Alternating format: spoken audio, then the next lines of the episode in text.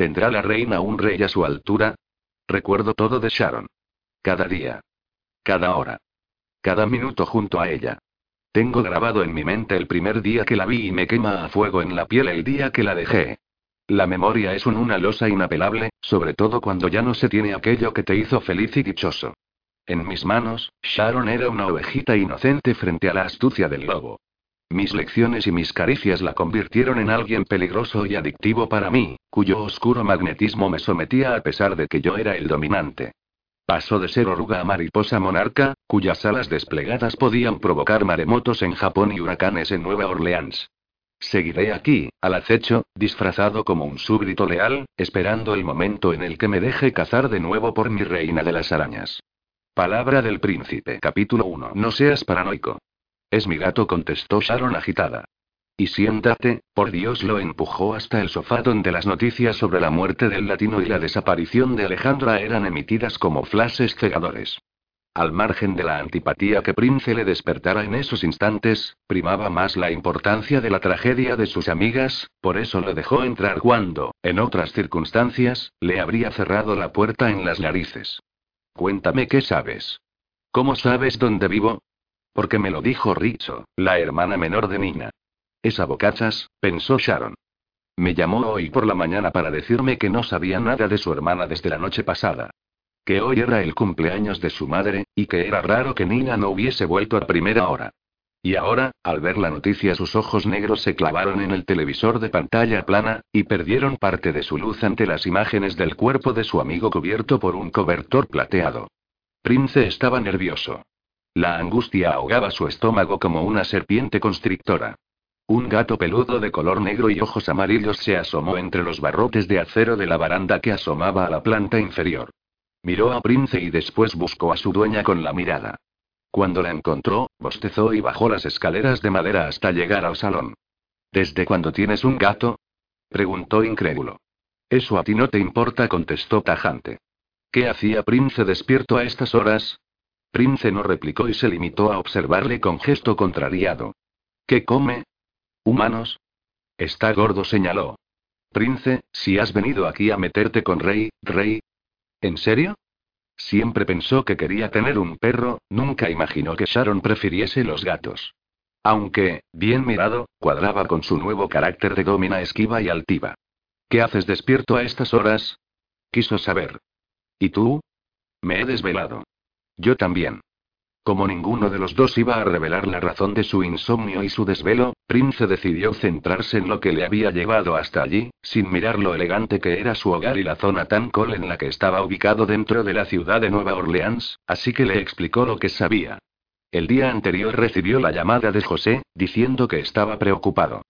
Antes de vivir en Miami y conocer a Alejandra, su amigo residió en Toronto, donde tuvo serios problemas financieros y, para mejorar su situación, sucumbió al dinero fácil. Pidió un préstamo a personas con las que jamás debió tener relación a cambio de que, cuando necesitaran su ayuda, él se la daría. José pensaba que nunca le pediría nada porque, el tiempo pasaba, él no tenía nada que les interesase y nadie reclamaba su presencia en ningún lado. Llegó a creer que se habrían olvidado de él. Pero Prince sabía que nadie olvidaba un préstamo personal, y si ese préstamo no se pagaba dentro de los plazos, acababan cobrando intereses de la peor de las maneras. Al parecer, a José le pidieron algo que él no estaba dispuesto a dar, y ayer noche, junto a Alejandra, decidieron dejarlo todo, coger carretera y manta y huir, pues temían por su seguridad. Sharon le sirvió una copa de coñac y se puso otra ella. Necesitaba entrar en calor. Ambos lo necesitaban. Contempló a Prince por debajo de sus largas pestañas. Estaba destrozado. Su cabeza gacha y abatida no insinuaba otra cosa que una profunda tristeza. José era un muy buen amigo, y alguien le había arrebatado la vida. ¿No sabías nada acerca de las deudas de José? preguntó Sharon. Prince negó con la cabeza. Sabía que necesitaba un trabajo, por eso le ofrecí llevar la mamasita. Pero no me imaginé que tuviera deudas de ese calibre con nadie. ¿Y no tienes ni idea de a quién le debe dinero? ¿No te nombró a nadie? ¿Nada? No bebió de golpe la copa de coñac y desvió la mirada hacia ella. Dejó la copa vacía sobre la mesita de centro y se levantó del sofá con determinación. Como sea. No puedes quedarte aquí sola. Recoge tus cosas.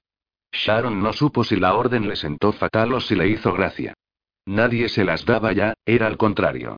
Y ver que Prince se sentía capaz aún de imperar en ella la ofendió. Pero también estaba asustada. Saberlo de José la había afectado mucho, y comprender que Alejandra podría correr la misma suerte, la dejó temblando interiormente. Alejandra era su amiga. De las pocas que tenía. Ella, Telma y Nina eran las personas con las que más hablaba.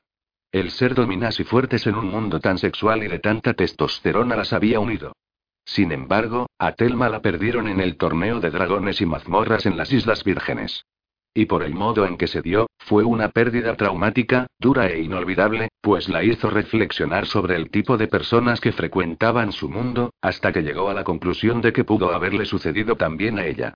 A raíz de su asesinato, los de más peso del mundo BDSM, entre los que estaban ella y Prince, se cuadraron para no prestarse a eventos frívolos, lúdicos ni nada parecido, ya que, lamentablemente, siempre había gente enferma y sin filtro que no entendía lo que era en realidad la dominación y la sumisión.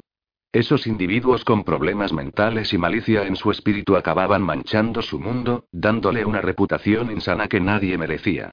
Por esa razón, Sharon y unos cuantos más, intentaron dar una vuelta de tuerca y crear un evento de puertas abiertas, sin ánimo de lucro, para recaudar fondos para una casa de acogida que Sharon tenía entre ceja y ceja. Pero aún así, siempre habían pirados y coleaban problemas alrededor. De una manera o de otra, sucedía algo que enturbiaba la noche. Una pelea, una denuncia de una chica, gente ebria que confundía una reunión de BDSMeros con un local de striptease y prostitución y como si el BDSM fuera una reunión de moteros de ángeles del infierno y al final tuviera que haber algún tipo de conflicto violento.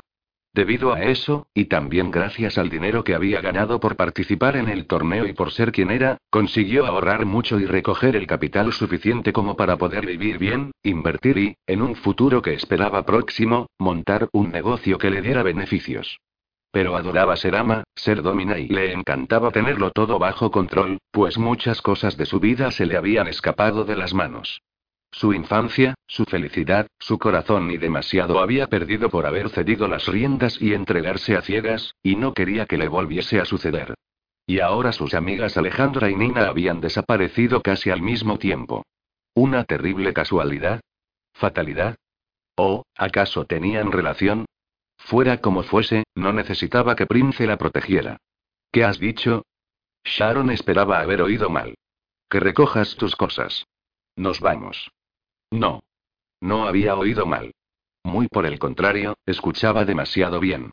Sonrió con frialdad y tomó a Rey entre sus brazos, que pedía la misma atención que aquel repentino e inesperado invitado. No me voy a mover de aquí. Sharon dio un paso al frente. Te vas a venir conmigo, lo quieras o no. No me gusta el cariz que está tomando esto. Ni a mí me gusta el cariz de tus órdenes, acarició el cogote de Rey con parsimonia. Estoy tan asustada y nerviosa como tú. Siento muchísimo lo de José, y me preocupa mucho lo que pueda haberle pasado a Alejandra o a Nina y, espero y cerró los ojos con consternación. Ojalá las encuentren. Pero nada de eso tiene que estar relacionado conmigo. Tal vez Nina aparezca de aquí a unas horas con una buena resaca. A ella le gusta mucho la fiesta. Ojalá fuera eso. Ojalá que ella esté bien, pensaban los dos internamente, pero en el intercambio de miradas decían otras cosas, pues intuían que después de lo de José, las malas noticias vendrían la una encadenando a la otra. Era la ley de Murphy. Si algo podía salir mal, saldría mal. Sharon las aletas de la nariz se le distendieron. Haz lo que te digo. Fue la gota que colmó el vaso para ella. Nadie le daba órdenes en su casa, y menos él. Puede que la situación fuera extraña y angustiosa, pero no iba a perder los nervios o a dejarse llevar por la histeria incomprensible de Prince. ¿Qué demonios le importaba a él lo que le sucediera a ella? Ella no le importaba lo más mínimo, lo demostró cuando decidió creer lo peor de ella, cuando la encontró rota y atada a aquel potro del demonio. No. Prince no pintaba nada en su casa. Quiero que te vayas, le dijo sin más. No me gusta cómo me hablas. Avanzó hasta la puerta de la entrada con Rey en brazos y la abrió invitándole a salir. Un detalle que te hayas preocupado por mí. Gracias. Pero ya te puedes ir. El príncipe la miró de arriba abajo con gesto indescifrable. La tensión de su mandíbula reflejaba que no estaba de acuerdo con aquella decisión, pero tampoco podía pelearse con Sharon y obligarla a irse de su casa. Ella ya no le obedecía y era totalmente independiente y capaz. Arrastró sus pies hasta la salida, echó un último vistazo a aquella casa elegante y soberbia como su dueña y se fue a regañadientes. Sharon cerró la puerta blindada blanca y apoyó la espalda en la malera. Esa visita era surrealista. Las imágenes que seguía emitiendo la televisión la dejaban helada. Y el pensamiento que cruzaba su mente la inquietaba. José muerto, Alejandra y Nina desaparecidas y ¿acaso ella debía sentirse en peligro? ¿Y por qué tuvo que abrirle la puerta a Prince? Capítulo 2. Supuso que había momentos en los que debía tragarse la contrariedad y el orgullo y dar un paso al frente. Y, muy probablemente, aquel era uno de esos. A Prince Stellman ya no había nada que le sorprendiera. Nada le dejaba con la boca abierta. Sin embargo, conocer la noticia de la muerte de José y la desaparición de su mujer unida a la de su amiga, eran coincidencias desagradables que le hacían intuir lo peor. Y él siempre creyó tener buena intuición. La cuestión es que, al ver las noticias, lo primero en lo que pensó fue en ella. En Sharon. Se puso enfermo al pensar que pudiera sucederle algo, aunque después de lo que le hizo no debería de importarle. El problema era que costaba mucho arrancarse a alguien del corazón, aunque fuera una perra traicionera. Prince condujo el Porsche a toda velocidad. Sabía dónde debía dirigirse. No se quedaría tranquilo hasta pedir segundas opiniones, aunque vinieran de la segunda persona que más le había decepcionado. León Romano era un policía del FBI. No un programador informático. Le mintió desde el principio. Se dio cuenta en el torneo, cuando el parte de la policía informó que fue herido por un cuerno de Wenger al intentar interceder en la escabechina que querían hacer los sádicos de la Old Guard con pobres inocentes. Él, en cambio, no sabía nada de la verdadera cara del torneo ni de los villanos. Y le avergonzaba haber formado parte de las criaturas, de su juego, como si fueran simples títeres en sus poderosas manos. Dios y habían estado muy ciegos. ¿Y León? León estuvo en poder de la verdad siempre. Era un héroe. Un jodido héroe a veces, cuando se iba a dormir, y su ego se relajaba en los brazos de Morfeo, Prince recordaba las palabras de su amigo, cuando se dieron de puñetazos en la Dungeon Anaberg, la mazmorra de los campos de azúcar de las Islas Vírgenes, después de que Sharon se hiciera un trío con él y con Cleo. Aquella secuencia y lo que sucedió después era algo que no se podía quitar de la cabeza, y lo asaltaba siempre que bajaba la guardia. No era la primera vez que se pegaban, hacía casi año y medio de la última vez, cuando los encontró en la sala de la sumisión. Le dio tal puñetazo a León que le partió la ceja, además, llevaba un sello que le había regalado Sharon con una inscripción en su interior. Prince abrió la guantera y tomó una cajita negra de piel entre sus enormes dedos. La abrió y divisó el sello con la M de Master. Lo acarició con el pulgar y después releyó la inscripción de su interior. Ni siquiera sabía cuántas veces la había leído. Lo hacía a diario, como un ritual masoquista, porque le dejaba peor de lo que ya estaba. Te has ganado mi corazón. Tuya es mi alma. Eso rezaban las palabras grabadas en el metal. Paró el coche en la acera. Eran las cinco de la madrugada. Fijó su mirada al frente y recordó lo dicho por León todas las veces tensas e incómodas en las que luego coincidieron. Ya no había amistad. Solo rencor y un profundo respeto como amos. Nada más. ¿Qué hacéis? Gritó Sharon asustada. Parad. Leon sostuvo a Prince por el pecho para darle un puñetazo en toda la cara. Para, Kim. Pedía Sharon, espantada por la agresividad y la violencia de Leon. No a ella. A ella no. Gritaba Leon, con los ojos llenos de lágrimas y sin dejar de golpear a Prince, pues se pensaba que había sido él quien poseyó a Cleo por detrás. No tenías derecho a tocarla. Sharon se llevó las manos al rostro. Pero, entonces, Prince le dio un rodillazo en el vientre, y León quedó doblado en el suelo, sin respiración. Se encaramó encima y aprovechó para golpearle. Tú empezaste. Tú empezaste. Me traicionaste. Eras mi amigo. Gritó Prince. Yo no te traicioné. exclamó León. Volvió a recuperar la posición y a colocarse encima. Te fallaste a mi mujer. Gritó con el rostro compungido. Os reísteis de mí. Ninguno de los dos lo hicimos. Por favor, suplicó Sharon entrelazando los dedos y rezando para que no dijera nada. Por favor, cállate. ¿Qué tiene que callar? Le gritó Prince. Que para ti no es suficiente con uno. Sharon apretó los dientes y negó con la cabeza. No sigas, Prince le pidió la mujer sobrecogida. Nunca la había visto tan triste. Entonces, ¿qué? Sharon nunca se acostó conmigo. Nunca se acostó con nadie. Aseguró Leon. Kim. Gritó Sharon con todas sus fuerzas. Leon la miró con disgusto, a caballo entre la decepción y la impotencia. ¿Por qué le sigues protegiendo? No se lo merece. No te merece y ¿por qué no te defiendes? Basta, por favor. El hermoso rostro acongojado de la domina suplicaba porque aquello fuera solo un mal sueño. Porque pudiera despertarse y seguir con sus juegos desinteresados y sin emociones. Dile la jodida verdad. Haz que se arrodille y te lama las botas, joder. Haz algo. La apremió León soltando a Prince a disgusto, como si el simple hecho de tocarlo le diera asco. ¿Qué? Prince no entendía nada. Se incorporó sobre los codos, y miró a uno y a otro. Confuso. ¿De qué hablaban? Encima tendrían la osadía de hacerle creer que las cosas no sucedieron como él las vio. Sharon se limpió las lágrimas y las miró sorprendida. Hacía tiempo que no lloraba. Y no podía creer que todavía tuviera fuerzas para ello. Prince le rompió el corazón. Lo exterminó. Las cosas ya no le dolían como antes, excepto la vieja herida. La que acarreaba su alma. El alma que compartía con el amor de su vida hasta que él decidió menospreciarla. Hasta que decidió no creerla y la partió en dos. No vale la pena. Ya he dejado de luchar, susurró el ama, dándose media vuelta. No puedes abandonar así. Protestó Leon. Pues lo he hecho. Tenéis que dejar de pelear. ¿Y Leon y qué? No ha sido Prince quien ha hecho el trío contigo y tu pareja. He sido yo. Le miró por encima del hombro, con una expresión de disculpa, pero también de confidencia. Ella había visto los verdaderos sentimientos de Leon por Cleo. Y no iba a permitir que Prince le rompiera el corazón. Entendía el sentimiento de posesividad hacia una persona y el no querer compartirla porque ella había sentido lo mismo por su expareja. Tu corazón de amo sigue entero y a salvo sonrió con un leve toque de pundonor. Se alejó del camino de arena en el que había surgido aquel duelo de caballeros inesperado. Ahora, solo hace falta que la reclames. Porque esa chica no tiene ni idea de lo que sientes por ella. Y no es justo. Ni para ti. Ni para Nala. Leon se levantó del suelo estupefacto, pero también agradecido. Que hubiera sido Sharon, cambiaba las cosas radicalmente para él. No había sido otro hombre en el cuerpo de Cleo, sino un juguete controlado por una domina. Definitivamente no era lo mismo.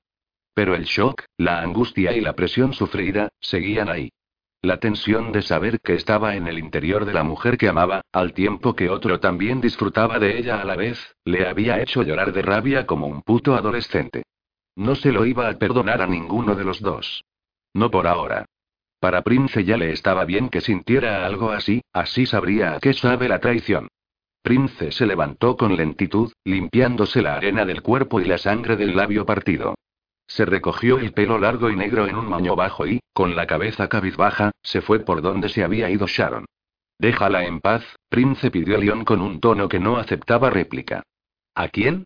A las dos. Deja a mi mujer. Y deja tranquila de una vez a la tuya. Suficiente le has hecho ya. Suficiente le había hecho ya. Como si él fuera el malo de la película cuando todavía no sabía cómo pudo salir de la tormenta de dolor y depresión que lo cubrió durante tantísimo tiempo. Fijó los ojos en la puerta de la casa que tenía a mano derecha. Cuando le abrieran la puerta, si es que se la abrían, se llevarían una sorpresa, probablemente, desagradable. Recordó entonces la conversación que tuvo con Leon en su parking, cuando les ayudó a revisar los vídeos de las cámaras de seguridad para identificar al secuestrador de Sophie, la mujer de Tigretón, el único ganador del torneo. Mientras Nick entraba en el evoque precipitadamente para abrir su portátil de a bordo y dejar todo a cargo de su magia de hacker, Leon regresó de nuevo a la cabina. Prince lo miraba todo con interés. Y pensar que a todos os he visto en pelotas, susurró él riéndose de la situación. Debe de ser divertido hacerse pasar por otra persona que no eres, ¿verdad? Leon conocía a Prince perfectamente y sabía por dónde iban los tiros. Era el rey de la insinuación. Se necesita talento para eso. Y tú tienes de sobra, ¿verdad, King?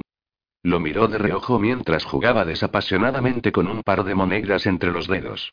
Un día eras como un hermano para mí y al otro y al otro te follaste a Sharon. Leon cerró la puerta a sus espaldas y se encaró al Prince. Tu problema es que no ves la realidad, y sabes que algo de lo que viste aquel día no cuadraba. Yo sí sé lo que pasó. Y Sharon, por supuesto. Y hasta que no estés dispuesto a escuchar la verdad, seguirás creyéndote tu propia mentira. Y es una pena, Prince. Ella y tú hacíais una pareja increíble y no me hables como si no lo supiera. Se levantó de la silla como un vendaval y estampó a León contra la pared, cogiéndolo del cuello de la camiseta. Sé quién era Sharon para mí. Pero al parecer yo no era nada para ella. Eso es mentira. Entonces, cuéntame la verdad. La única verdad es que si alguien salió herido esa noche, fue ella. Pero creo que eso es algo que ya empiezas a comprender, ¿eh? No lo sabía. No sabía si quería empezar a creer en aquella posibilidad. Porque creerlo, sería reconocer que estaba equivocado. Y eso dolía más que todo lo demás. Cuéntame lo que pasó, le pidió Prince. León negó con la cabeza y obligó a Prince a soltarle con un empujón que lo desequilibró. No, tío. Yo no soy quien debe contártelo. No es a mí a quien debes creer. Ella intentó explicártelo, pero tú no le dejaste. Ahora ya no tiene ganas de hablar y pero, si yo la continuase mando abrió la puerta del despacho, como creo que tú lo haces, insistiría día tras día. Toma. Le puso la imagen del retrato del japonés que buscaban. Si lo ves, llámame, por favor. Es peligroso. Cerró la puerta tras de sí y dejó al amo criatura, al príncipe de las tinieblas, al que había sido uno de sus mejores amigos, pensativo y víctima de sus propios remordimientos. Los demonios de la duda jamás lo abandonarían. Por supuesto que no le abandonarían. Ya hacía tiempo que pensaba en su pasado, en su vida y en la trágica noche en la que él y todo lo que amaba, se rompieron en mil pedazos. ¿Cómo podía desvanecerse algo tan poderoso? Abrió la puerta del Porsche y la cerró suavemente. La calle Choupitoulas era silenciosa y no convenía llamar demasiado la atención. Caminando hasta la casa pensó en el último encuentro con Sharon. El que tuvieron en el Catch en la noche temática. Sharon se quedó quieta ahí de pie, frente a Prince. El amo la miró de arriba abajo, sin decir ni una palabra. ¿Qué estás haciendo tú aquí? preguntó ella con frialdad. Hace mucho tiempo que no te pasas por el Catch Ah, bueno, y suspiró. Solo quería recordar viejos tiempos. La repasó concienzudamente. ¿Hay algo nuevo e interesante que ver? No. Nada. Sharon se dio la vuelta, dispuesta a alejarse de él. Los tres orangutanes la resguardaban. ¿Llevas a estos de seguridad porque tienes miedo de mí? Preguntó Prince en voz alta. Sharon lo ignoró por completo y entró de nuevo en el local, en el que se sintió completamente fuera de lugar y más sola que nunca. ¿Cuándo podría ver a Prince sin que se le encogieran el corazón y el estómago? Aturdida por verlo otra vez, dejó atrás a los guardaespaldas y se metió en el baño de señoras. Los traía locos, lo sabía más que bien, pero necesitaba huir y se sentía realmente mal por sentirse como siempre lo hacía cuando se encontraba con él. Más aún después de su último encuentro en el Temptations. Se encontraba a Prince en casi todas partes, como si se multiplicara. No había nadie en el baño de chicas, así que se apoyó en el lavamanos y esperó a que los latidos acelerados de su corazón fueran a menos. Debía recordar cómo concentrarse, cómo frenar la ansiedad y la vergüenza de los juicios abiertos de Prince, porque él no dudaría en volver a acusarla y a menospreciarla en cuanto tuviera oportunidad. La puerta del baño se abrió. Prince entró como un vendaval, cerró la puerta tras de él, cogió a Sharon de la muñeca y tiró de ella hasta hacerla entrar en uno de los baños. ¿Qué haces, animal? Le recriminó. Prince cerró con pestillo. Cuando la encaró, un brillo febril y tempestuoso moteaba su mirada de Onix. La furia se encendía con un chispazo. Pero era el deseo lo que abrasaba más allá del odio y el rencor. Sharon lo empujó para que la dejara salir, pero él, duro como la piedra, no se movió. ¿Para qué tienes a tres gorilas contigo si ni siquiera ven cuando un hombre entra en el baño de señoras? Déjame salir ahora mismo o me pongo a gritar, lo amenazó. A mí no me engañas ni me intimidas, reina espetó. Tú y yo sabemos que no harás nada que te ponga en evidencia. Tienes razón. Sonrió falsamente. Así que déjame salir o te quedas sin nuevos. Prince la estampó contra la pared de madera del baño y se pegó a ella. Puedes fingir todo lo que quieras. Puedes encontrarte conmigo y hacer como que no existo, puedes cambiar de acera cuando te cruces conmigo, incluso puedes hacer oídos sordos a mi nombre, Sharon. Pero tú y yo sabemos que lo que pasó en el Temptation sí. No hables de eso, maldito. Intentó removerse contra él, pero no pudo. Tú sabes que quien te falló durante horas fui yo. Quien te dominó fui yo. Quien te poseyó fui yo. Y lo hice sin condón, le recordó. No te da que pensar. ¿Y si esperas un hijo mío? Mala suerte. Alzó la barbilla con desdén. Mi amiga, la roja, ya me acompaña. Y estás como una cabra si crees que seguiría adelante con un embarazo como ese. No tendría un hijo contigo jamás. Ahora, si me disculpas. Hizo un gesto esperando a que Prince la soltara. No vayas de dura conmigo, Sharon. No finjas. Nos conocemos. No te importó fingir en el Temptations, ¿verdad? No te importó fingir que no sabías quién era ni te importó entregarte a mí. 600 mil dólares es mucho dinero, ¿no? Conozco a muchas que hacen casi lo mismo, pero cobran tarifas de 50 dólares. Sharon sacó una mano inesperada y le arreó una bofetada descomunal, que le marcó la cara y también la memoria. La última vez que me llamas puta. La última. Lo señaló con el dedo. Movida por la vergüenza y la impotencia que Prince le provocaba, empezó a pelear con él. No te atrevas a echarme en cara lo que hago, cuando tú haces lo mismo. Tú has hecho domas y has cobrado por ello. Has jugado en el torneo y te has tirado a lo que has querido. Y también te han pagado, cretino. Yo he tenido una razón. ¿Cuál es la tuya? Cada vez que abres la boca, escupes un billete de los grandes, tienes dinero y vienes de una familia rica. Pero, igualmente, cobras por las domas. Así que no me vengas con jueguecitos de doble moral. Hipócrita. ¿Para qué quieres ese dinero? La presionó, ignorando sus insultos. Debe de ser para algo importante, como para haber aceptado acostarte conmigo de nuevo. Haz el favor de dejarme tranquila. Susurró ella, con la vena del cuello hinchada y los dientes blancos apretados. No sé para qué es, pero, si quieres, podemos repetir otra noche y te daré 600 mil más. Sin nada de besos en la boca, justo como tú y Julia Roberts en Pretty Woman pedís. Sonrió con maldad. Sharon se quedó mirando a Prince, como si estuviera frente al mismísimo diablo. Era tan hermoso, tan guapo, tan perfecto, pero y tan cruel y estaba tan ciego que en ese mismo momento le dio lástima. Y sintió pena por ella misma también, porque, incluso conociendo todos los defectos de Prince, no podía dejar de lado aquellos sentimientos tan contradictorios que tenía hacia él, tan pesados como una aleación de metales. Se colocó la máscara de reina del BDSM y sonrió, mirándolo como si todo lo alto que fuera no tuviera importancia alguna, porque para ella era un pigmeo. ¿Seiscientos mil dices? Sharon se apartó de él, poniendo en práctica su actitud de no me llegas ni a la suela de los zapatos. ¿Recuerdas que era una fiesta para recolectar fondos? Me puse un precio, pero la verdad es que ni tú ni nadie puede pagarme para que me acueste con él. Considérate afortunado, porque, por un poco de chatarra, pudiste disfrutar de mí. Fue todo un regalo real, ¿no crees? Al fin y al cabo, tú eres un príncipe y yo soy la reina. Un músculo de impotencia palpitó en la barbilla de Prince. Hundió la mano en el pelo de Sharon y le echó la cabeza hacia atrás. Él intentó besarla para castigarla, pero ella lo apartó y retiró el rostro. En ese momento, dos mujeres entraron en el baño.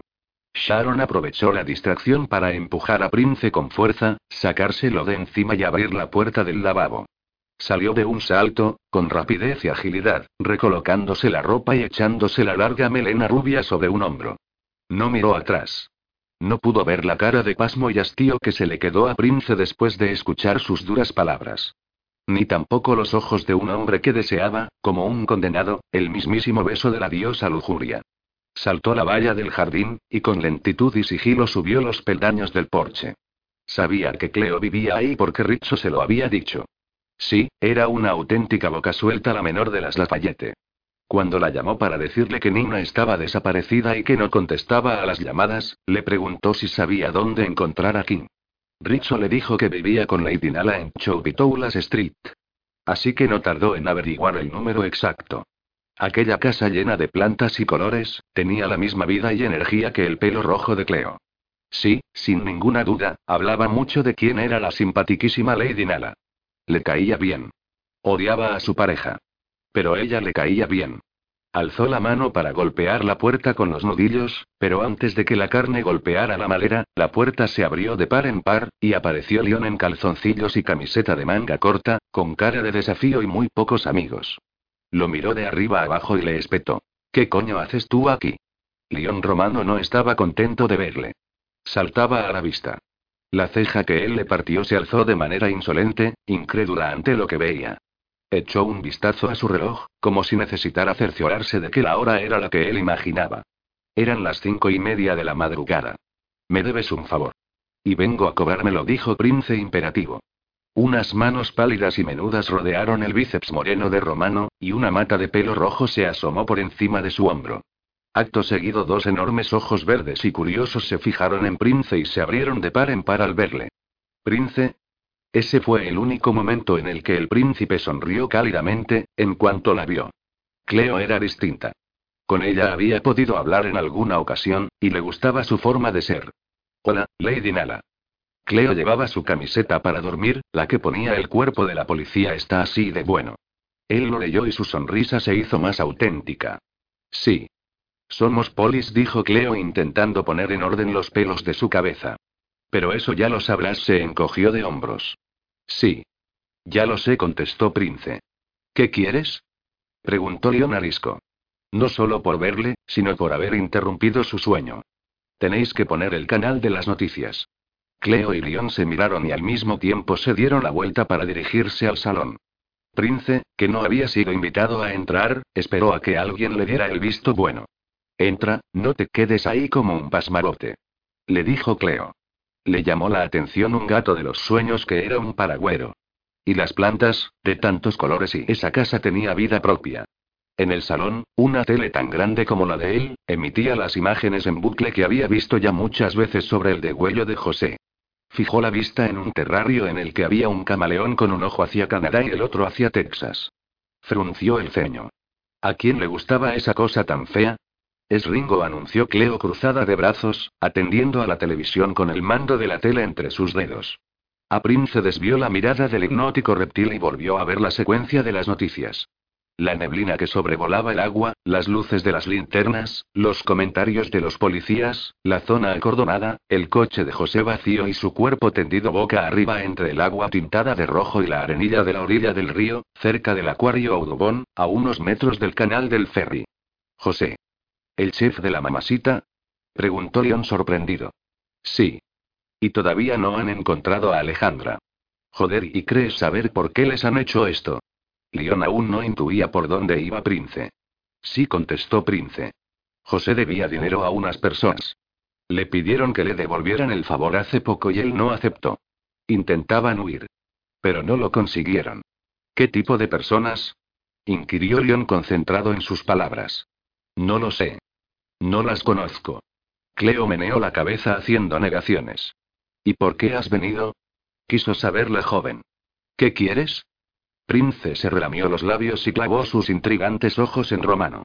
Nina también ha desaparecido. ¿Qué? El agente del FBI se acercó a él. ¿Cómo sabes tú eso? Nina.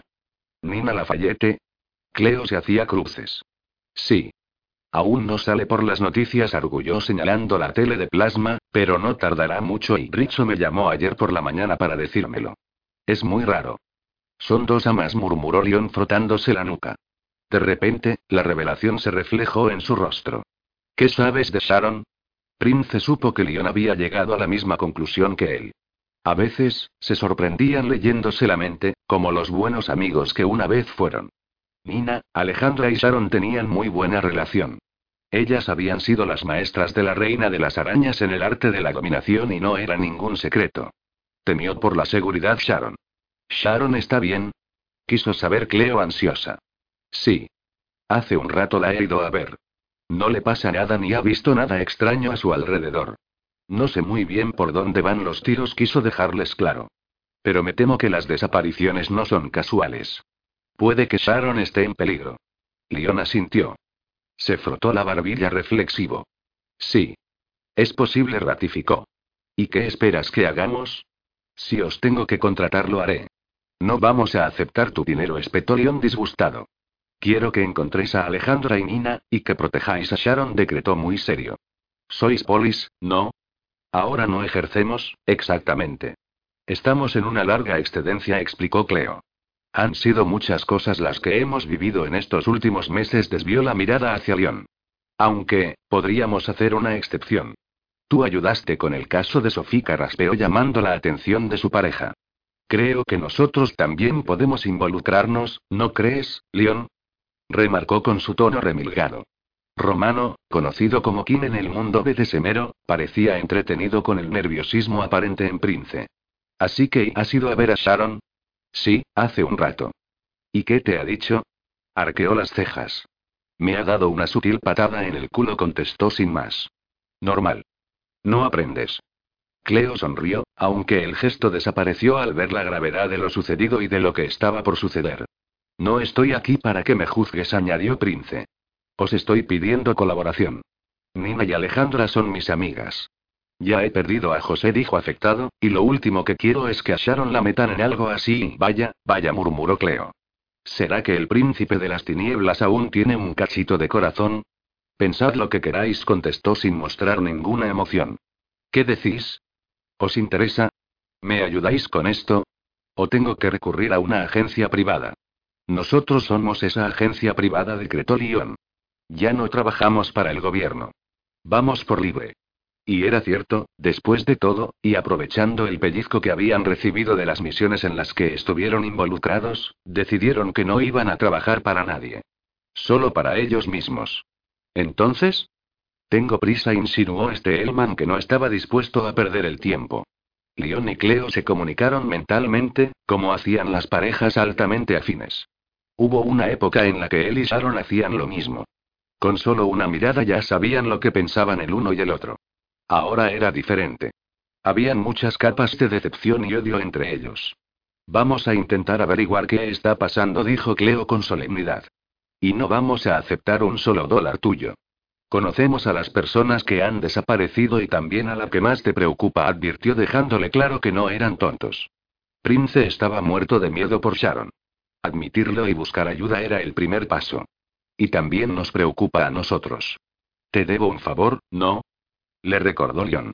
Cleo puso los ojos en blanco, aludiendo al orgullo de los dos machos que no estaban dispuestos a admitir que, a pesar de todo, todavía les unía un delgado hilo de la amistad. Vamos a tirar de contactos para recibir el informe de las pruebas que tienen, explicó Romano tomando el teléfono inalámbrico entre sus dedos y así comprender hasta dónde nos llevan, informó dándose la vuelta para hacer una llamada. Hablaré con Magnus y Tim. Ellos aún siguen en la local. Tal vez sepan algo, le explicó Cleo. Él asintió conforme, con la vista fija en la espalda de su ex amigo. Les estaba agradecido por ayudarle, no lo iba a negar. ¿Quieres tomar un café? ¿Desayunar? Cleo lo veía cansado y era muy hospitalaria. Son las seis. Conozco a gente que desayuna a estas horas, se encogió de hombros lanzándole una mirada compasiva. Prince negó con la cabeza amablemente, tomó la mano de Cleo y le dio un beso en el dorso, como hacían los caballeros con las damas. La joven sonrió divertida. Tus modales todavía me descolocan, adujo Cleo. Consecuencias de vivir con un cromañón, dijo Prince. Bueno, hay cromañones que se disfrazan de príncipes encantados, y hay príncipes con alma de cromañón. Tú y Leon no diferís mucho en eso. Touche, pensó Prince. Le encantaba Cleo. Gracias, por ayudarme, Leona admitió en confidencia con ella. Por favor, en cuanto sepáis cualquier cosa, no dudéis en decírmelo. No te preocupes. Sé que no lo vas a pedir, y puede que tampoco lo necesites, pero, ¿quieres un consejo? ¿Tuyo? Por supuesto, aceptó adulador. Vigila a Sharon. No la pierdas de vista. Eso mismo iba a hacer. Esto no tiene buena pinta, matizó con convencimiento. He visto cosas horribles e impensables y he perdido el rastro de personas que me importaban de un día para otro. Así que hazte cargo de ella. Mientras tanto, déjanos el día de hoy para organizarnos. Tengo que llamar a mi hermana, a Marcus y a Nicky. Cuando tengamos las cosas claras, te avisamos. De acuerdo. Gracias otra vez, le dijo virando para salir de la casa. Ah, y Cleo. ¿Sí? Tienes un lagarto muy curioso. No es un lagarto, protestó ella. Es un camaleón. Lo que tú digas, murmuró saliendo de la casa y cerrando la puerta con suavidad. Le gustaba aquel hogar. Era muy cálido, como Cleo, y muy seguro, como León. Y tenía que hacer que Sharon estuviera igual de segura, pues todos temían que estaba en peligro, aunque aún no sabían de qué o de quién. Con la idea de plantarse en la puerta de su edificio y seguir cada paso del ama, se metió en el Porsche y se dirigió de nuevo hasta el centro de la ciudad. Ellos dos habían roto su relación, y probablemente, él no debería inmiscuirse tanto en sus cosas ni en su bienestar. Pero la cruda sensación del miedo y del desamparo lo azotaban y lo dejaban indefenso ante la posibilidad de que ella corriese la misma suerte que las demás dominas. No lo iba a permitir. Porque un amo, a veces, a pesar del tiempo y la distancia, seguía siendo un amo. Cementerio de Saint Louis. Allí, en aquel cementerio repleto de tumbas del siglo XVIII y XIX por encima del nivel del suelo, en el que las lluvias y las inundaciones hacían estragos sacando a relucir los grises y blanquecinos féretros, Sharon se escondió entre la multitud reunida. Todos vestían de negro. Llovía sobre el cementerio, como si los dioses lloraran la muerte de ese hombre, afectados por la pena de saber que la vida de uno de sus hijos había sido robada y arrebatada. Aquel era el mayor de los pecados. Así, medio oculta entre los corpulentos cuerpos de los amos y domines, gente de la noche, del mundo de la dominación y de la sumisión, que se habían convocado allí para despedir al chef, al sumiso y al amigo, Sharon buscaba cobijo, un rincón por el que poder llorar la pérdida fría y cruel de un compañero. Esas cosas la superaban. La muerte, los entierros, las despedidas. Entristecían al alma y la ponían de luto injustamente. Con disimulo, alzó la cabeza y buscó a Prince entre la multitud. No le costó nada encontrarlo, ya notaba su persistente mirada sobre ella. El amo bajó la cabeza, tan o más afectado que el resto. Llevaba americana negra y pantalones negros, y una especie de fular que rodeaba su cuello. Allí también se encontraban Leon y Cleo, Sophie y Nick, Marcus y Leslie. Los seis juntos, serios y en silencio, mantenían la barbilla pegada al pecho mientras escuchaban las palabras del cura. José era creyente. Y como tal, su alma será recibida en los brazos del Señor y a Sharon las palabras del cura le sonaban huecas y vacías. Si alguien debía hablar de José debía ser Alejandra, no ese hombre vestido de blanco. Ella era la única que poseía su alma, no el Señor. Alejandra era su señora, la mujer que lo amaba hasta el punto de darle todo lo que él necesitaba. Pero después de día y medio, Alejandra seguía desaparecida y las esperanzas de encontrarla con vida eran pocas. Sharon cerró los ojos, ocultos bajo sus gafas de sol. No hacía sol, pero a Anne le gustaba llorar ante los demás. Por eso, todos ocultaban sus ojos rojos e hinchados tras los cristales tintados de sus lentes. Prince se veía tan mal y casi tanto como ella. José era un muy buen amigo de Prince. Y Alejandra era la domina que la acogió, le ofreció sus conocimientos y su amistad, junto con Nina, y la ayudó a salir de las tinieblas y a sobrevivir al fuego. Ellas la hicieron fuerte. Y ahora, ninguna de ellas estaba allí. Y era como sentirse coja. ¿Prince se sentiría así? Una ola de compasión y asertividad la recorrió. No le dio el pésame como era debido cuando estuvo en su casa. La visita fue tan extraña y surrealista que la pilló en frío. Aunque, había tenido otras oportunidades de hablar con él, porque Prince la estaba siguiendo. No era tonta. Él creía que no se daba cuenta, pero sí lo hacía. La vida le había enseñado a ser precavida y a estar en guardia, y notaba cuando alguien la controlaba, y más si era él. Uno siempre tenía que mirar a sus espaldas, porque nunca sabías quién podía darte una puñalada. A ella se la habían dado dos veces. Y una era totalmente incontrolable. Dos era responsabilidad suya. Y, si se la daban una tercera, directamente era imbécil. No iba a cometer los mismos errores nunca más. Por eso sabía que llevaba dos noches quedándose en su Porsche, vigilando sus entradas y salidas. Prince creía que algo malo iba a pasarle. Y Sharon no lo entendía. Ella no tenía problemas con nadie. Sin embargo, no podía negar que se sentía inquieta y que todo lo que acontecía a la desaparición de sus amigas y al asesinato de José adquiría un tono misterioso que salpicaba al mundo de las dominas. Con aquella idea en mente, recordó los consejos y las duras lecciones junto a Nina y Alejandra. Y también recordó el día en que la domina mulata la tatuó de por vida. Inconscientemente se frotó el tatuaje en su antebrazo izquierdo. Aquel candado era su declaración de intenciones. Mejor tener el corazón cerrado y a buen recaudo. Nina se lo dijo en muchas ocasiones. Uno siempre tiene en sus manos entregarse del todo o no hacerlo. Pero si decides darte, Sharon, asume las consecuencias de que un día, alguien te pueda romper el corazón. Sí. Ya lo sabía. Pero había cambiado su forma de pensar y su modus operandis. Ya no se entregaba, ahora eran los demás quien se lo tenían que dar todo y confiar en que ella les daría lo que sus almas pedían a gritos. Por eso todos repetían. Por eso todos querían estar con ella. Porque sabía lo que necesitaban, ya que ella, una vez, necesitó exactamente lo mismo y disfrutó de la dicha de tenerlo.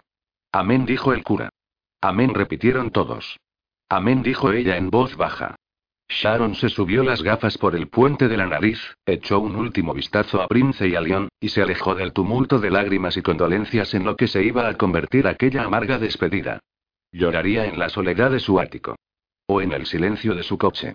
Ahí, donde nadie la viera, sería capaz de expresar la angustia por no saber si sus amigas seguían vivas, y la tristeza de comprender que, de estarlo, Alejandra no querría vivir sin José. Dejó atrás las lápidas con mensajes melancólicos y epitafios de todo tipo. Algunas flores ya estaban muertas, como los cuerpos de las tumbas que decoraban. Tarde o temprano las retirarían de los monumentos de piedra ornamentales entre los que destacaban ángeles, niños cogidos de las manos, mujeres contemplativas y esculturas que con su pétrea expresión eterna querían alargar el recuerdo y la vida de aquellos que ya no la tenían. Así era la muerte reina de los cementerios, y dictadora de la vida. Se cubrió con el paraguas pues empezaba a llover con fuerza. Introdujo la mano en el bolsillo de su chaqueta y tomó las llaves de su coche entre los fríos dedos. Sharon. Se detuvo en seco al oír la voz de Prince a sus espaldas. No se dio la vuelta para encararlo, y utilizó el paraguas como un escudo tras el que poder ocultar su tristeza y su aflicción por todo lo ocurrido. ¿Qué? Tenemos que hablar. Prince estaba a un metro de ella, cubierto por un paraguas negro. Sí, tenemos que hablar del hecho de que estés controlándome como lo haces, dijo ella. No te estoy controlando, repuso él. Cuido tus espaldas. Ya que tus gorilas no tienen ni idea de cómo protegerte. Esta vez Sharon se dio la vuelta y alzó la barbilla para mirarle a la cara, retirando un poco la cúpula del paraguas. Mis gorilas solo me protegen en los locales. Y siempre de salidos como tú. Fuera de ellos soy una más. No soy un objetivo de nadie. Prince sonrió incrédulamente. Ella nunca sería una más. Estás equivocada. Puede que lo seas. ¿A qué te refieres? A que hemos descubierto algo sobre la muerte de José y sobre quién puede tener Alejandra y a. Vivas o muertas, recalcó amargamente. Ella lo miró anonadada. Estaban dando por hecho que el que ambas estuvieran desaparecidas no era una fatal casualidad. ¿Cómo dices? Preguntó estupefacta. ¿Quién es? ¿Qué habéis descubierto? Ven conmigo y te lo explicaré. Capítulo 3. Volvía a estar en esa casa donde juró no volver a poner un pie. Pero, para su sorpresa y su tranquilidad, Cleo y Leon les esperaban en la entrada, el uno al lado del otro, creando una estampa de pareja perfectamente avenida y sin secretos. Tal vez un día los tuvieron. Pero ese día ya era pasado. Sharon salió del coche con la elegancia que se presuponía en una reina y guardó el paraguas, pues ya no llovía. Prince llegó hasta ellos antes que ella, y los tres la esperaron con paciencia. ¿Reunión de exalumnos? Preguntó soberbia al reunirse con el inesperado trío. Cleo elevó las cejas con diversión, esperando una respuesta ácida de Prince que no llegó. Esto va a ser muy entretenido, le dijo a Leon en voz baja. Lady Nala, quien los saludó altiva. ¿Qué hacéis aquí? Les he contratado yo, contestó Prince dándole la espalda para abrir la puerta de su casa. ¿Por qué? Miró a uno y al otro extrañada. Porque repuso mirándola levemente por encima del hombro. Es muy necesario que escuches lo que tienen que decirnos. ¿Tú has pedido ayuda a León? ¿A León, tu archienemigo? No se lo podía creer, de ahí su gesto de asombro. Sí dijo sin más. No me digáis que Prince os ha convencido con su paranoia sobre mi seguridad. Dijo ofuscada a punto de darse la vuelta e irse, harta de su incomprensible y excesiva preocupación. ¿Por qué no la dejaba en paz? Aún así, sentía curiosidad sobre lo que habían descubierto. No ha hecho falta que nos convenciera, explicó Romano con un tono que no dejaba lugar a dudas. Todavía nos faltan datos concluyentes, pero me temo que sabemos dónde podrían estar Alejandra y Nina. Y, si estamos en lo cierto, lo más adecuado la advertencia reverberaba en su voz es pensar en que la siguiente en desaparecer puedas ser tú. Ella parpadeó atónita ante la dureza y la verdad de aquellas palabras. Creía firmemente en Leon y en su profesionalidad. Si él decía algo así, debía de ser cierto. Sharon Cleo con ella y, con aquellos luceros verdes por ojos y una cola alta y roja de rizos alborotados, la miró como si viera algo de conciencia y miedo en su mirada. No vamos a hablar aquí afuera, miró a los alrededores. Deberías entrar con nosotros. Tienes que escuchar lo que queremos proponerte. La rubia dejó caer su escepticismo en Prince, que esperaba impaciente y soberbio en la entrada de su castillo. ¿Proponerle? ¿A ella? Le encantaban las pruebas y los desafíos, y odiaba no ver el derivar de la situación. Si la informaban debidamente, sabría cómo proceder y vería la jugada en su totalidad. El control era lo más importante. Y lo necesitaba en ese instante, no estaba dispuesta a perder las riendas porque mucho había perdido ya con la desaparición de sus dos mejores amigas. De acuerdo. Les escucharía. No perdía nada más. Solo tiempo. Caramba, murmuró Cleo admirando el interior de la vivienda. Es tan bonita como me imaginaba. Gracias, contestó Prince sonriéndole amistosamente. Pero, ¿dónde están las vampiresas y los lobos? Sonrió a Sharon con disimulo. A la rupia le hizo gracia el comentario, aunque se abstuvo de devolverle el gesto. La turbaba estar allí de nuevo. El interior de la guarida del príncipe olía igual que siempre. A hombre, a guerrero y a limpio con un leve toque sutil y picantón que aún reconocía. El olor del peligro y de la dominación. Sharon no entraba en esa casa desde la aciaga noche en el Temptations. Cuando Prince la echó de su vida, nunca regresó a recoger su ropa ni sus objetos. Ni sus libros ni nada de lo que tuvo en aquel hogar compartido que tantísimo amó. Era demasiado lacerante darse cuenta de que la felicidad de la que gozaba se había volatilizado sin más. Nunca pensó que lo que Prince y ella tuvieron fuese tan frágil y quebradizo. Tan imperecedero como un beso fugaz. Confiaba en su relación a ciegas, creía en él más que nadie, y pensaba que las cadenas que los unían eran gruesas y de acero, forjadas en la fidelidad y la lealtad, por eso la sorpresa y la decepción fue tan grande.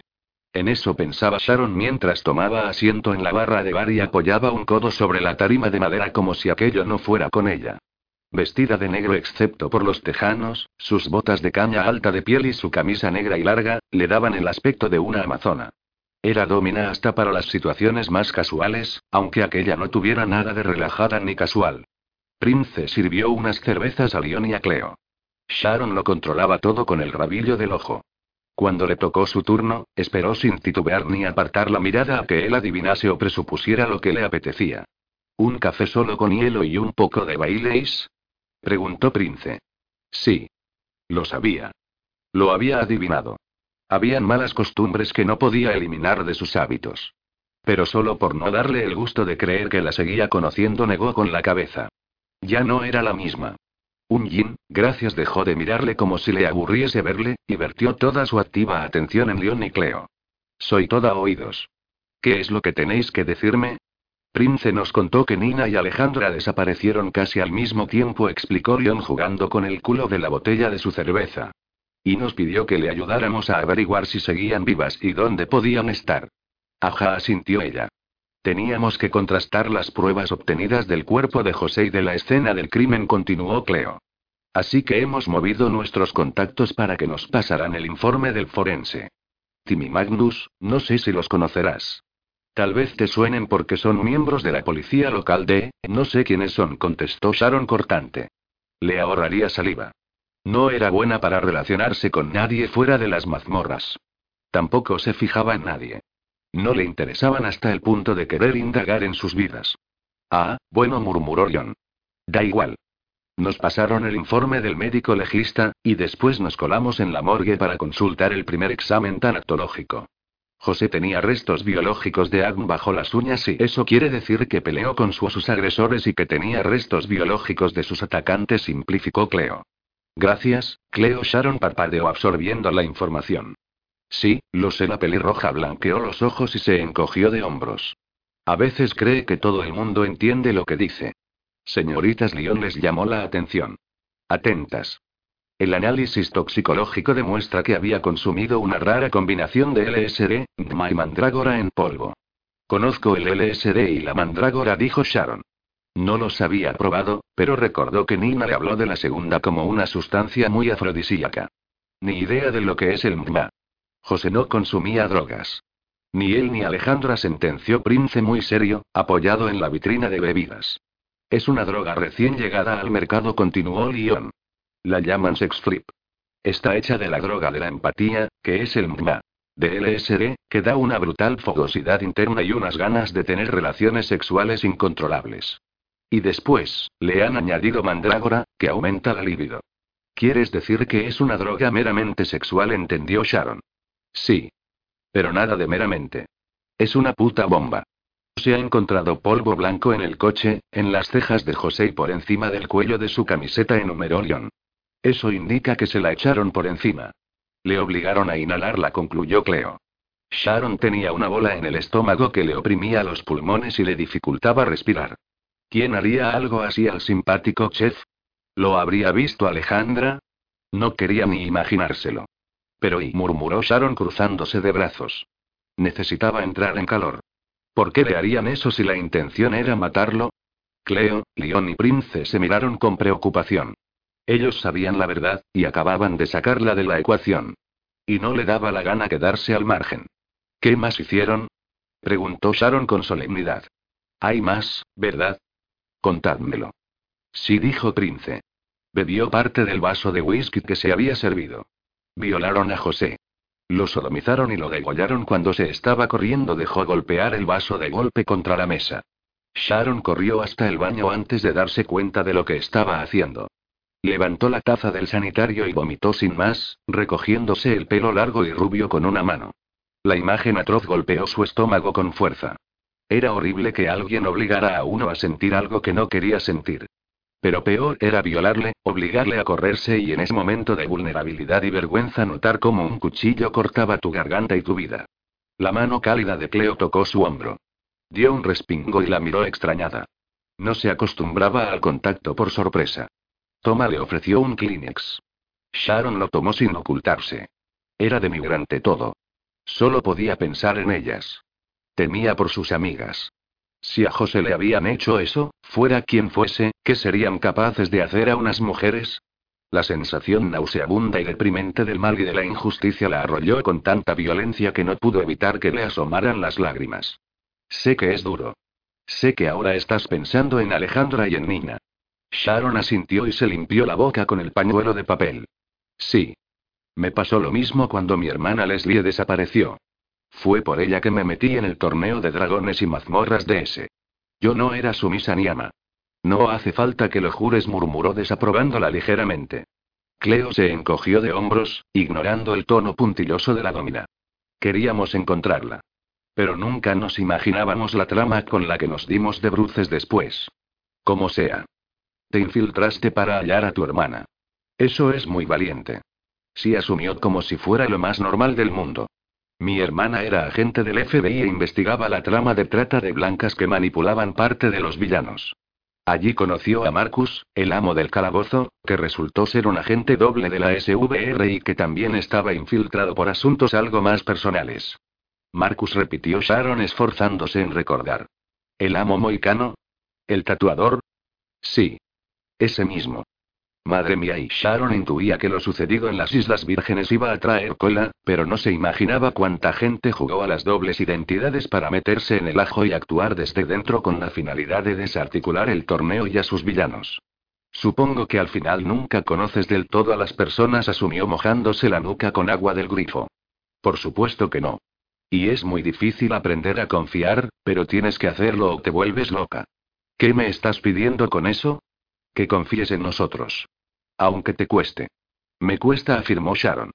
No hace falta que lo jures, se la devolvió Cleo. Mira, Sharon.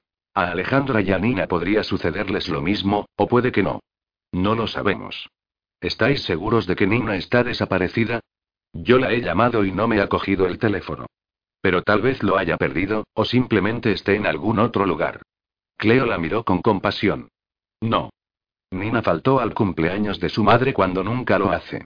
Su familia no habla con ella desde hace tres días, cuando hablan a diario. Sé que da miedo, reconoció Cleo. Es como una maldita pesadilla. Cerró los ojos y apoyó la cabeza en la pared del baño. Lo que está claro es que José ha sido la víctima de algo que puede ser mucho más grande, Sharon. Están analizando el arma hallado debajo de sus uñas y cuando tengamos su identidad sabremos cómo proceder. ¿Qué hijo de perra pudo violarle y hacerle eso? repitió Sharon incrédula. O hija de perra. ¿Cómo dices? ¿Crees que fue una mujer? No se han hallado restos de semen ni de líquido preseminal. No hay sustancia que indique que se lo hicieron con condón. Y sí un lubricante conocido para todo tipo de dildos de goma. O se lo hizo un eunuco o le obligó una mujer. Sharon sacudió la cabeza de un lado al otro, muy consternada. ¿Una mujer? ¿Qué mierda? ¿Un ama? ¿Una domina? Podría ser. En la cuneta hay rastro de las ruedas de otro coche.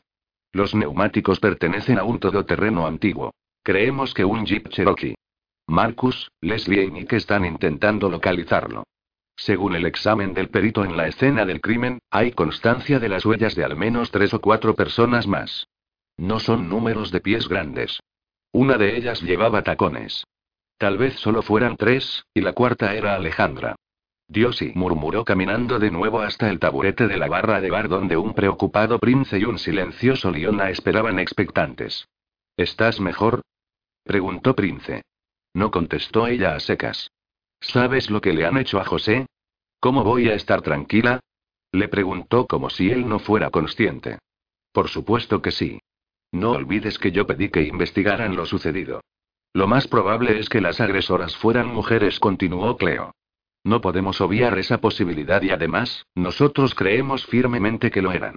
Y más, después de lo que averiguamos a continuación. Prince ofreció parte de su whisky a Sharon. El pelotazo la haría entrar en calor y atenazaría sus nervios. Bebe esto, le pidió. Sharon miró a Prince como si no se creyera lo que oía. No quería whisky ni iba a obedecer ni a aceptar nada que viniera de él. Apartó el vaso de su vista para continuar hablando con Cleo. ¿El qué? ¿Qué averiguasteis? No estamos seguros con Vino León, pero es posible que, antes de Alejandra, José tuviera un ama. Prince nos ha contado que Alejandra nunca marcaba y no era partidaria de los piercings genitales. Sí, es verdad. A Alejandra no le gustaban, admitió Sharon. Por eso sabía que nunca podría estar con Prince. Entonces, eso refuerza nuestra teoría. José tenía cuatro agujeros en la base perianal, bastante grandes, señal de haber llevado dos guiches durante mucho tiempo. Antes de Alejandra. Los guiches eran piercings, mayormente en forma de aros, que se colocaban en la zona libre que había entre los testículos y el ano. Es posible que esos agujeros tan grandes se deformaran por el mal uso de los avalorios, explicó Leon. O porque tenía un ama demasiado cruel, apuntó Prince. A veces, a los sumisos, se les colgaba peso de los aros genitales como forma de castigo. Aunque habían algunos que deseaban el dolor por encima del placer, los sados, y disfrutaban de aquel pellizco violento. Y si ese era el caso, José no solo había estado con un ama, sino, con un amasado masoquista. Sería posible. Alejandra nunca mencionó nada sobre las marcas de otra mujer en el cuerpo de José.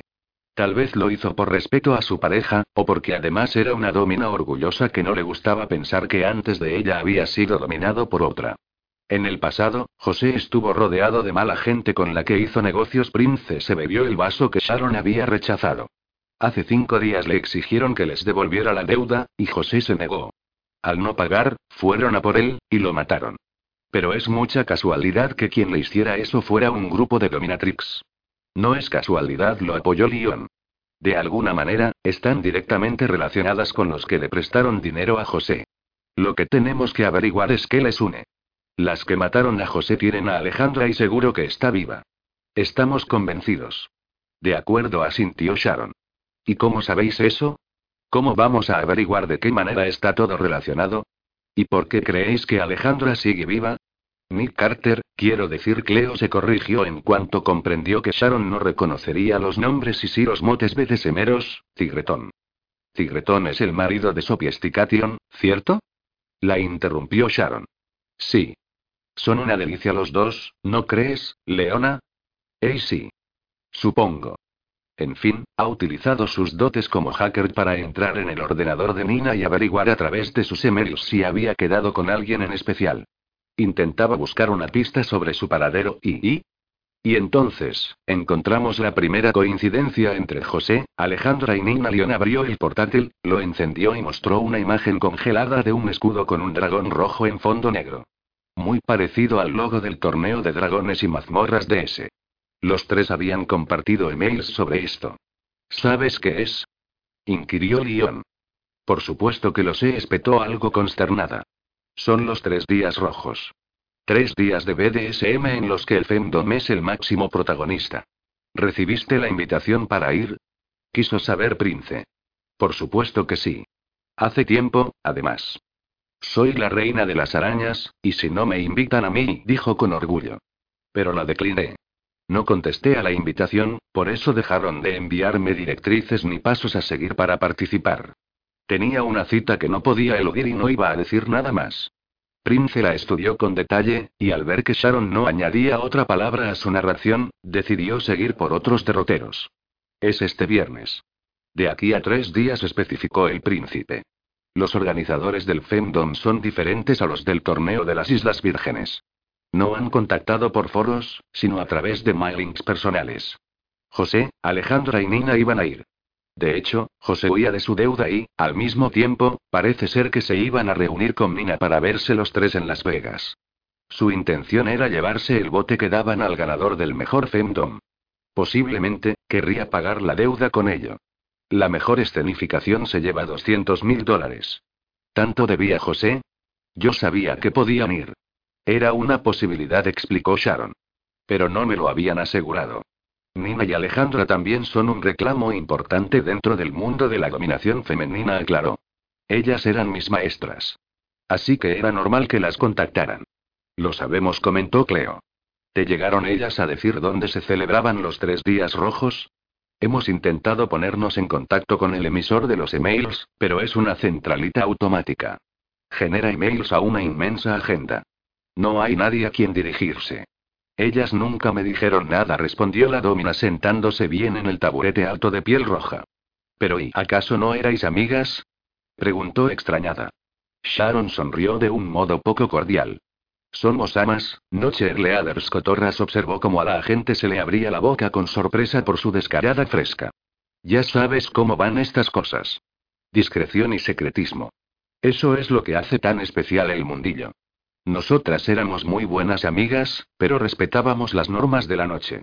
Solo compartíamos algunas intimidades en las mazmorras de Nina. Nada más. ¿Nada más? inquirió Cleo. A ver, Nala, no éramos de llamarnos ni de contarnos miles de cosas como seguramente harás tú con tu chupipandi. ¿Chupipandi? repitió Cleo incrédula a la vez que muy entretenida. Tú no tienes amigas, ¿verdad? Seguro que tu mejor amigo es un gato, espetó con desfachatez. ¿Tienes un gato? Prince se echó a reír aunque la ocasión no era para tomar la aguasa. Sin embargo, le pareció inevitable. Cleo y Sharon eran muy diferentes y, al mismo tiempo, había algo en ellas que hacía que al verlas juntas las confundieran con viejas amigas. Tengo un gato, sí. ¿Cómo lo sabes? ¿Eres adivina? preguntó arqueando una ceja rubia. Bueno, eres un poco bruja. Te faltaba el gato, porque el palo de la escoba ya lo tienes metido en el culo. Sharon agrandó los ojos y dejó ir una carcajada de verdad. El comentario, lejos de hacerle sentir mal, le pareció muy gracioso. Aunque se esforzara en molestarla, Cleo le caía muy bien. Era transparente, sincera y muy franca. Una adivina y una bruja murmuró Sharon entretenida. De aquí, al circo. Ellas nunca me mencionaron dónde se iba a dar lugar el encuentro. Pero, si te sirve de consuelo, hace un par de semanas las escuché hablar sobre ir a buscar unas acreditaciones en el Liquid Red. ¿El Liquid Red? Está en Las Vegas, aseguró Prince. Sí, dijo Sharon sin mirarlo. Allí estuvieron ellos una vez, en una fiesta BDSMera. No iba a recordar nada de eso en aquel momento, por eso evitó entrar en contacto con sus ojos. Bien. Ya tenemos un punto de partida, murmuró Leon enviando un mensaje a través del móvil al tiempo que hablaba en voz alta. Nina tenía una reserva en un hotel de Las Vegas, sin embargo, Alejandra y José no habían reservado todavía. ¿Cómo demonios sabéis eso? ¿Habéis entrado en sus cuentas? Sharon no podía comprender cómo dominaban toda esa información tan privada. Son polis, le recordó Prince. Y polis de los malos. De los que se saltan las leyes, le guiñó un ojo a Cleo. La rubia frunció el ceño, algo incómoda por aquella invasión de la privacidad. Lo más seguro es que Alejandra y José cogieran carretera y manta, continuó León para ir hasta allí y airearse, después de la presión a la que se veía sometido por los tíos a los que debía dinero. Pero les cazaron al intentar huir. Tres mujeres le sometieron y le mataron. Si llegamos a la conclusión de que José tuvo un ama antes que Alejandra, podría coincidir en el tiempo en que estuvo en Toronto y generó la deuda. Ellos tres iban a asistir juntos el Femdom, y si la anterior deuda de José tiene que ver con el mundo de la dominación, posiblemente, él ya estaba vigilado y estáis haciendo demasiadas conjeturas, dijo Sharon alzando la mano para detenerles. Es muy gratuito meter al mundo del BDSM de nuevo en algo así. Me ofende como domina. No debería sorprenderte.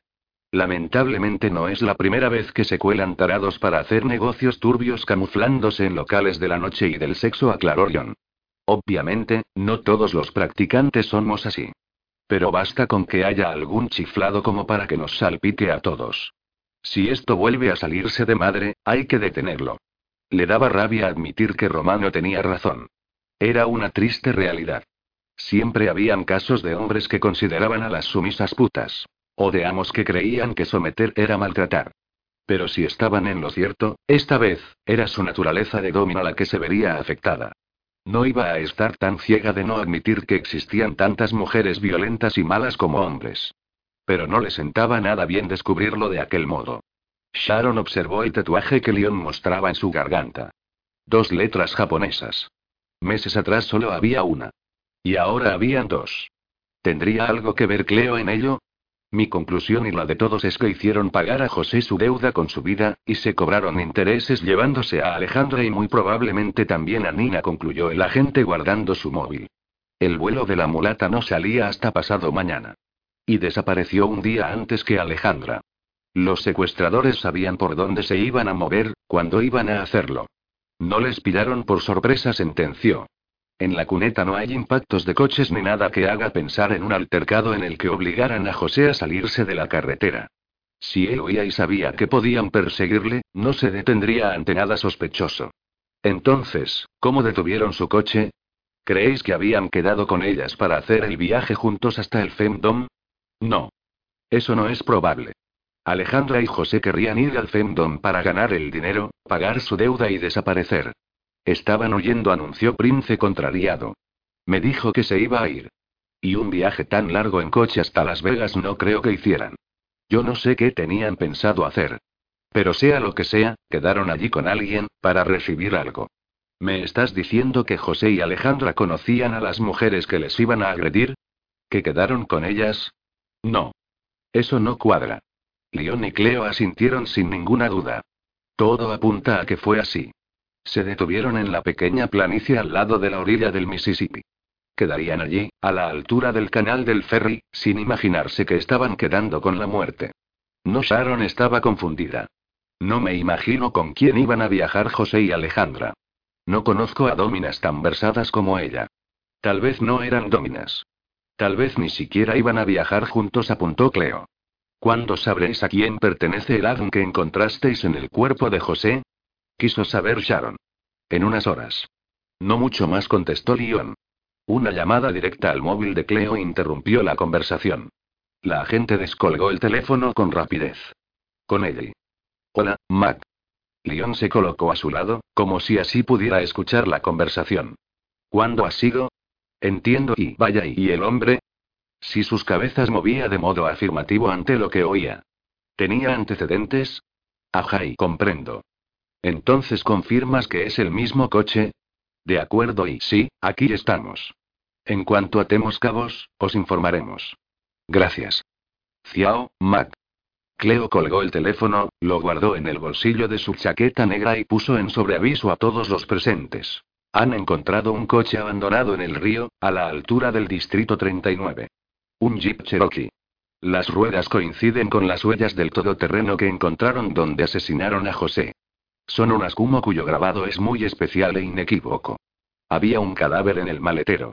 El cuerpo corresponde a Antonio Guzmán. En la guantera han encontrado dos billetes para Miami. Y dos pasaportes falsificados. Cleo se sintió incómoda al ver el rostro enmudecido de Sharon y Prince. Su vuelo salía la misma noche que lo mataron, de madrugada. Joder, y gruñó Prince dando un golpe seco con el puño cerrado sobre la barra. ¿Qué significa eso? Sharon no acababa de encajar toda la información. No iban a ir al Femdom, concluyó Leon. Posiblemente tenían ya la invitación y su idea era asistir, pero cambiaron de planes. Estaban huyendo del estado de Luisiana porque sabían que ya los habían encontrado. Probablemente, sus asesinas tendrían su email o su teléfono pinchado. Sabían la hora y el lugar exacto en el que iban a quedar con Guzmán. El móvil de José no estaba en el coche, con lo que no podemos contrastar nuestra suposición. La cuestión es que, interceptaron antes a Antonio, que es un falsificador de identidades y se presentaron ellas en el lugar del crimen. Se llevaron a Alejandra, y mataron a José. Sharon se pasó la mano por la cara. Era tan duro oír eso. Sus amigos querrían haber huido, escapado de las garras de las deudas y de sus carceleros. Pero aún así, les habían cogido antes. No tenían suficiente con la vida de José para saldar la deuda. También se habían llevado a Alejandra. ¿Quién? ¿Por qué? Tenéis que averiguar la identidad de esa hija de puta, susurró Sharon con la voz rota. Esto no puede quedar así. Eso pretendemos, dijo Cleo empática con ella.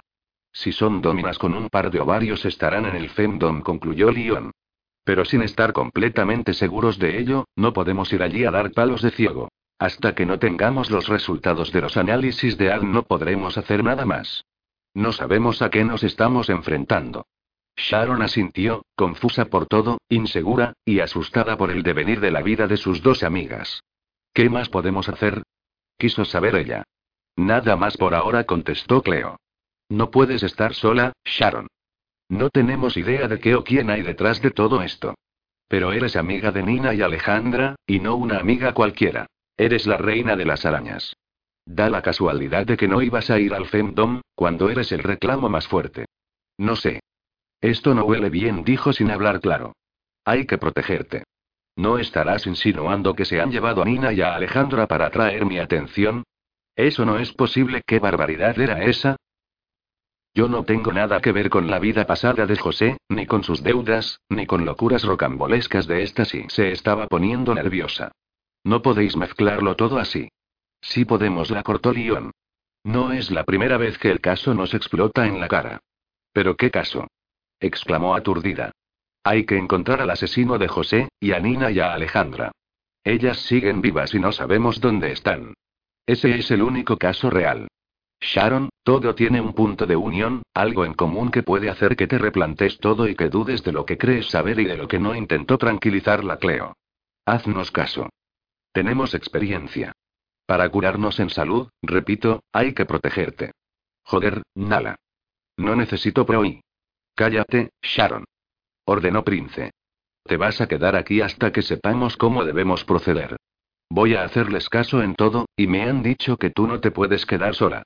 Sharon, enmudecida por la visceral reacción del amo, tomó aire por la nariz para serenarse y añadió a continuación. No voy a quedarme aquí, replicó con tono neutral, frenando los caballos de su pronto.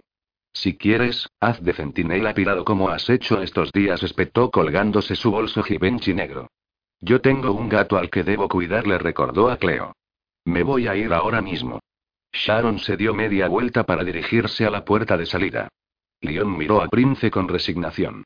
Mira, haz lo que debas, señalaron. No podemos retenerla a la fuerza. Pero no la dejes sola. En cuanto conozcamos las pruebas concluyentes de los análisis, os avisaremos y nos pondremos en marcha. Prince no se iba a quedar quieto mientras Sharon abandonaba la casa para quedarse a solas en la suya. No. La reina no era consciente. Pero él sí.